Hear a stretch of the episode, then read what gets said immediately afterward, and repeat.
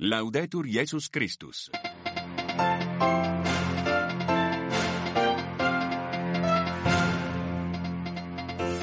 Est-ce le prélude à un nouveau conflit ou à l'élargissement de la guerre en Ukraine Hier, les autorités de la région séparatiste moldave de Transnistrie ont demandé la protection de la Russie. Vladimir Poutine pourrait donner une réponse dès aujourd'hui. Après 25 ans de présence principalement dans l'est du pays, la MONUSCO quitte la République démocratique du Congo.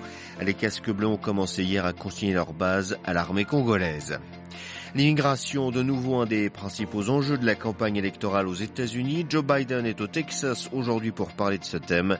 Donald Trump sera aussi dans cet État frontalier avec le Mexique. Audience du pape hier avec le patriarche des Arméniens catholiques. François a évoqué le sort des Arméniens du Haut-Karabakh. Ces paroles ont particulièrement touché sa béatitude, Raphaël Bedros Minassian, que nous entendrons.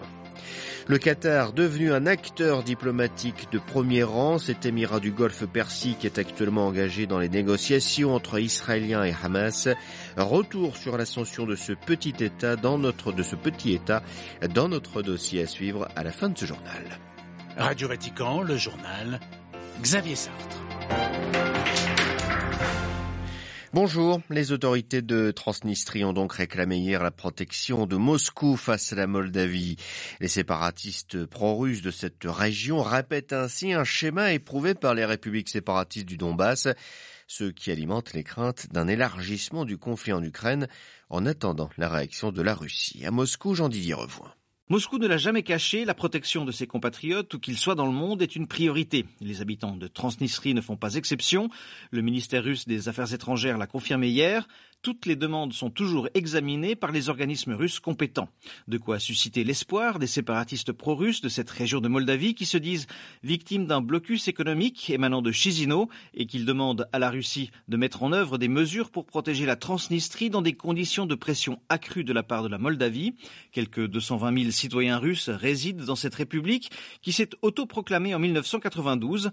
En 2006, lors d'un référendum, près de 97% des 400 000 électeurs de Transnistrie s'était prononcé en faveur d'un rattachement à la Russie, même s'il n'existe pas de frontières communes aux deux entités. Si depuis lors Moscou n'a jamais consenti à reconnaître son indépendance, les choses pourraient changer à la lumière du conflit en Ukraine. On pourrait être fixé dès aujourd'hui au terme de l'allocution annuelle de Vladimir Poutine devant les deux chambres du Parlement. Jean-Didier Revoin, Moscou pour Radio Vatican.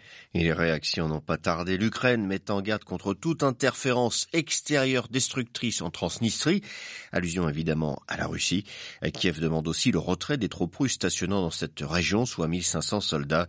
Les États-Unis soutiennent la souveraineté et l'intégrité territoriale de la Moldavie. Washington suit de très près la situation en raison de ce qui se passe en Ukraine.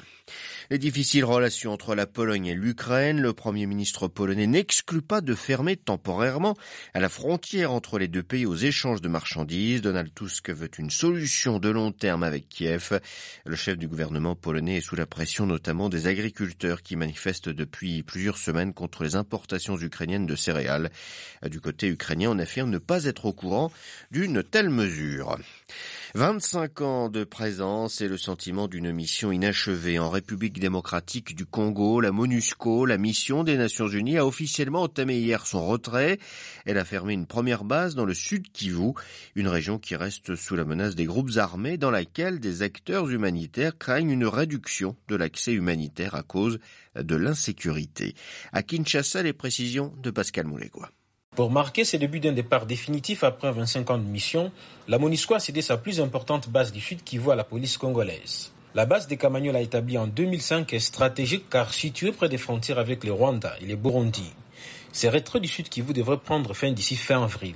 La chef de la MONUSCO, Bintou Keita, espère que l'opération sera suivie d'une montée en puissance et en capacité des forces de défense et de sécurité congolaises. Si les casques bleus plient bagages, les Nations Unies, elles, restent dans la région toujours en proie violence des groupes armés avec comme conséquence des besoins humanitaires importants. Les agences, fonds et programmes des Nations Unies vont devoir poursuivre leur appui. La responsabilité en matière de protection civile et de sécurité sera exclusivement celle du gouvernement congolais, a martelé la chef de la MONUSCO. La mission qui compte actuellement environ 15 000 casques bleus restera présente dans les provinces du Nord Kivu et de l'Ituri, toujours dans l'est du pays. Elle devrait quitter définitivement et totalement la RDC d'ici fin 2024, selon les calendriers convenus l'an dernier avec le gouvernement. Pascal Moulegua, Kinshasa, RFI pour Radio Vatican. Suspension de la grève générale en Guinée. Les syndicats ont pris cette décision hier soir après avoir obtenu la libération d'un responsable d'un syndicat de presse, considéré comme un préalable à toute discussion. Les négociations pourraient reprendre dès aujourd'hui au sujet de la baisse des prix des denrées de première nécessité, la fin de la censure médiatique et le respect d'un accord lié à l'amélioration des conditions de vie des fonctionnaires. Joe Biden attendu aujourd'hui à la frontière mexicaine. C'est la deuxième visite officielle du président américain dans cette région. La question de l'immigration est au cœur du déplacement. Au programme, discussion avec les autorités locales et les agents de frontières. Le nombre de passages illégaux à la frontière a ainsi doublé par rapport aux années de Donald Trump. L'ancien président doit également se rendre aujourd'hui au Texas pour une autre visite à 500 km de son rival démocrate. Alors que les deux candidats sont en campagne pour les primaires de leur parti, Joe Biden veut désormais faire de l'immigration une priorité, un changement dans son approche.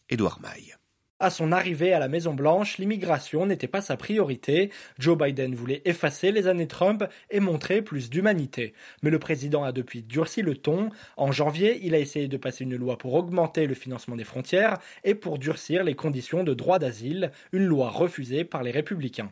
De son côté, Donald Trump a mis l'immigration au centre de sa campagne. Critiquant son rival démocrate, il dénonce une invasion avec des commentaires parfois racistes, comme lorsqu'il a affirmé que les immigrés le sang des Américains. Pendant ce temps, des associations qualifient la situation à la frontière mexicaine de crise humanitaire, les hébergements sont saturés et l'administration incapable de traiter les demandes. Pour le Haut Commissariat pour les droits de l'homme de l'ONU, les politiques de Joe Biden pourraient être contraires au droit international, rappelant que la demande d'asile est un droit fondamental. À Atlanta, Edouard Maille pour Radio Vatican. Les autorités de Hong Kong veulent encore renforcer la sécurité. Un projet de loi prévoit de combler les lacunes, selon leurs termes, de la législation actuelle imposée par Pékin en 2020. Cinq infractions sont ainsi prévues, dont la trahison, l'insurrection et l'espionnage. Le gouvernement local affirme avoir mené en moins, au moins un mois pardon, de consultation et n'avoir enregistré aucune objection. À Londres et Washington estiment cependant pour leur part que le texte empiétera un peu plus sur les libertés de la population. Nouveau pour parler de paix entre Arménie et Azerbaïdjan hier à Berlin. Le pape adresse lui ses prières au peuple arménien qui souffre. Il a reçu hier le patriarche des Arméniens catholiques, sa béatitude Raphaël Bedros 21 Minassian, ainsi que les membres du synode de l'église patriarcale de Cilicie des Arméniens, réunis actuellement à Rome jusqu'à demain. Devant le clergé catholique arménien, François s'est donc attristé du drame survenu dans l'enclave du Haut-Karabakh, vidé de ses habitants depuis l'offensive éclair de Bakou en septembre dernier, assez de guerre et de souffrance, des paroles qui ont rencontré un fort écho chez le patriarche Minassian que nous avons rencontré après cette audience. Nous avons perdu la bataille, mais pas la guerre. Dans notre vision et notre psychologie, dans ce moment de souffrance, je pense que tout le peuple arménien est bien conscient de cette difficulté. Malheureusement, les Arméniens ont été victimes de l'absence de la conscience mondiale des politiciens et de la politique mondiale. Ce n'est pas seulement l'Arménie qui souffre aujourd'hui, mais surtout le monde entier et les gens qui souffrent les conséquences de ces guerres. Je pense que le manque de la conscience individuelle et publique qui est victime de la globalisation et la globalisation de l'indifférence de la vie sociale, politique. Et malheureusement, ça se continue. Mais je pense aussi, et je suis convaincu personnellement, comme personne qui croit en Dieu, la manque de la rencontre avec notre Sauveur et la prière pour la paix qui nous manque pour pouvoir arriver et réaliser ce rêve. Le patriarche Minassian au micro de Robert Attarian, notre confrère de la section arménienne de Radio Vatican. La barre symbolique des 30 000 victimes a été franchie hier dans la bande de Gaza. Le ministère palestinien de la Santé fait état de 79 nouvelles morts dans des bombardements israéliens nocturnes. Sur le front nord, les bombardements et les tirs de part et d'autre de la frontière entre Israël et le Liban se sont poursuivis encore hier avec, dans la soirée, des frappes israéliennes dans le sud du Liban. Deux habitants de la ville de Kafra ont été tués et 14 autres blessés.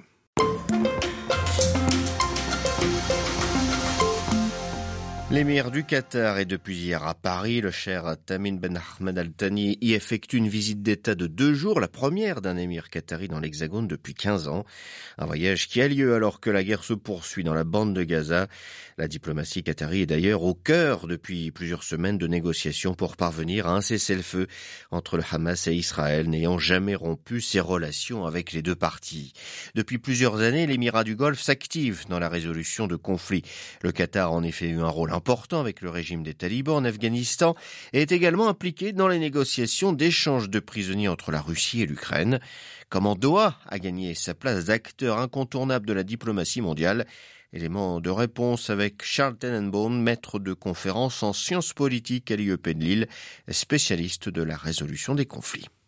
Clairement, la médiation euh, du Qatar est une euh, stratégie euh, qui s'inscrit dans le renforcement de l'action diplomatique et de la visibilité internationale. On se trouve aujourd'hui dans un environnement de la médiation internationale qui est beaucoup plus complexe et qui propose différents types de médiateurs, en tout cas des médiateurs étatiques ici, qui vont jouer un rôle complémentaire et différencié. Par exemple, dans les négociations, les discussions qui ont lieu sur la guerre à Gaza à Paris, le Qatar, voire d'autres acteurs plus discrets, vont chacun jouer un rôle de médiation ou être disposés à jouer un rôle de facilitation en fonction de leurs ressources, en fonction de leurs intérêts stratégiques, en fonction de la nature de leurs relations avec les parties. Et donc, le Qatar s'intègre, s'insère dans ces médiations euh, complexes et euh, tout porte à croire qu'il va continuer à jouer ce rôle en fonction des contextes où sa médiation sera la plus efficace et la plus recherchée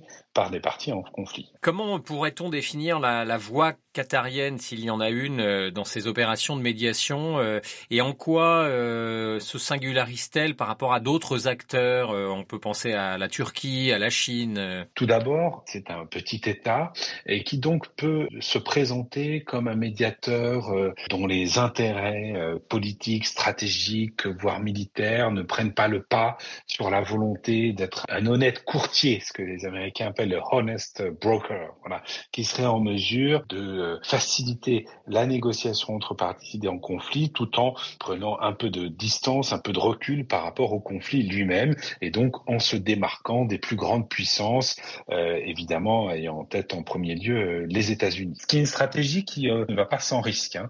on a vu récemment des pouvoirs politiques, que ce soit côté israélien ou du côté du Hamas, critiquer le gouvernement du Qatar, l'émir du Qatar et ses envoyés pour manque d'impartialité, prenant parti pour un côté ou l'autre des partis en guerre. Un mot sur le rôle de l'émir du Qatar, le cher euh, Al-Thani. On le voit euh, ces dernières semaines de plus en plus se mobiliser en personne. Il était au Caire, à Paris. Euh, il paye de sa personne, si j'ose dire. Est-ce que ça, c'est un peu nouveau dans la diplomatie qatarienne ou au contraire, l'émir le, l'émir du Qatar a, a, toujours pesé? Dans la diplomatie qatari, les choix stratégiques diplomatiques importants s'élabore toujours dans un environnement assez proche de l'émir. Et aujourd'hui, euh, l'émir Al-Thani euh, a mis en œuvre une véritable shuttle diplomatie, hein, cette diplomatie de la, navette, euh, qui a mis sur le devant de la scène dans des efforts conduits par le Qatar pour essayer d'engager des négociations. C'est une prise de risque comme toutes les médiations, elles sont toujours finalement pour euh, ceux qui les portent à la fois un enjeu de prestige, une démarche stratégique de premier plan qui peut s'avérer payante en termes de visibilité internationale, mais aussi une prise de risque importante parce que ce sont toujours euh, des processus politiques complexes et la médiation ici est utilisée pour tenter de surmonter des obstacles euh, qu'aucune autre méthode tenté euh, auparavant ou en parallèle n'a pu réussir à surmonter.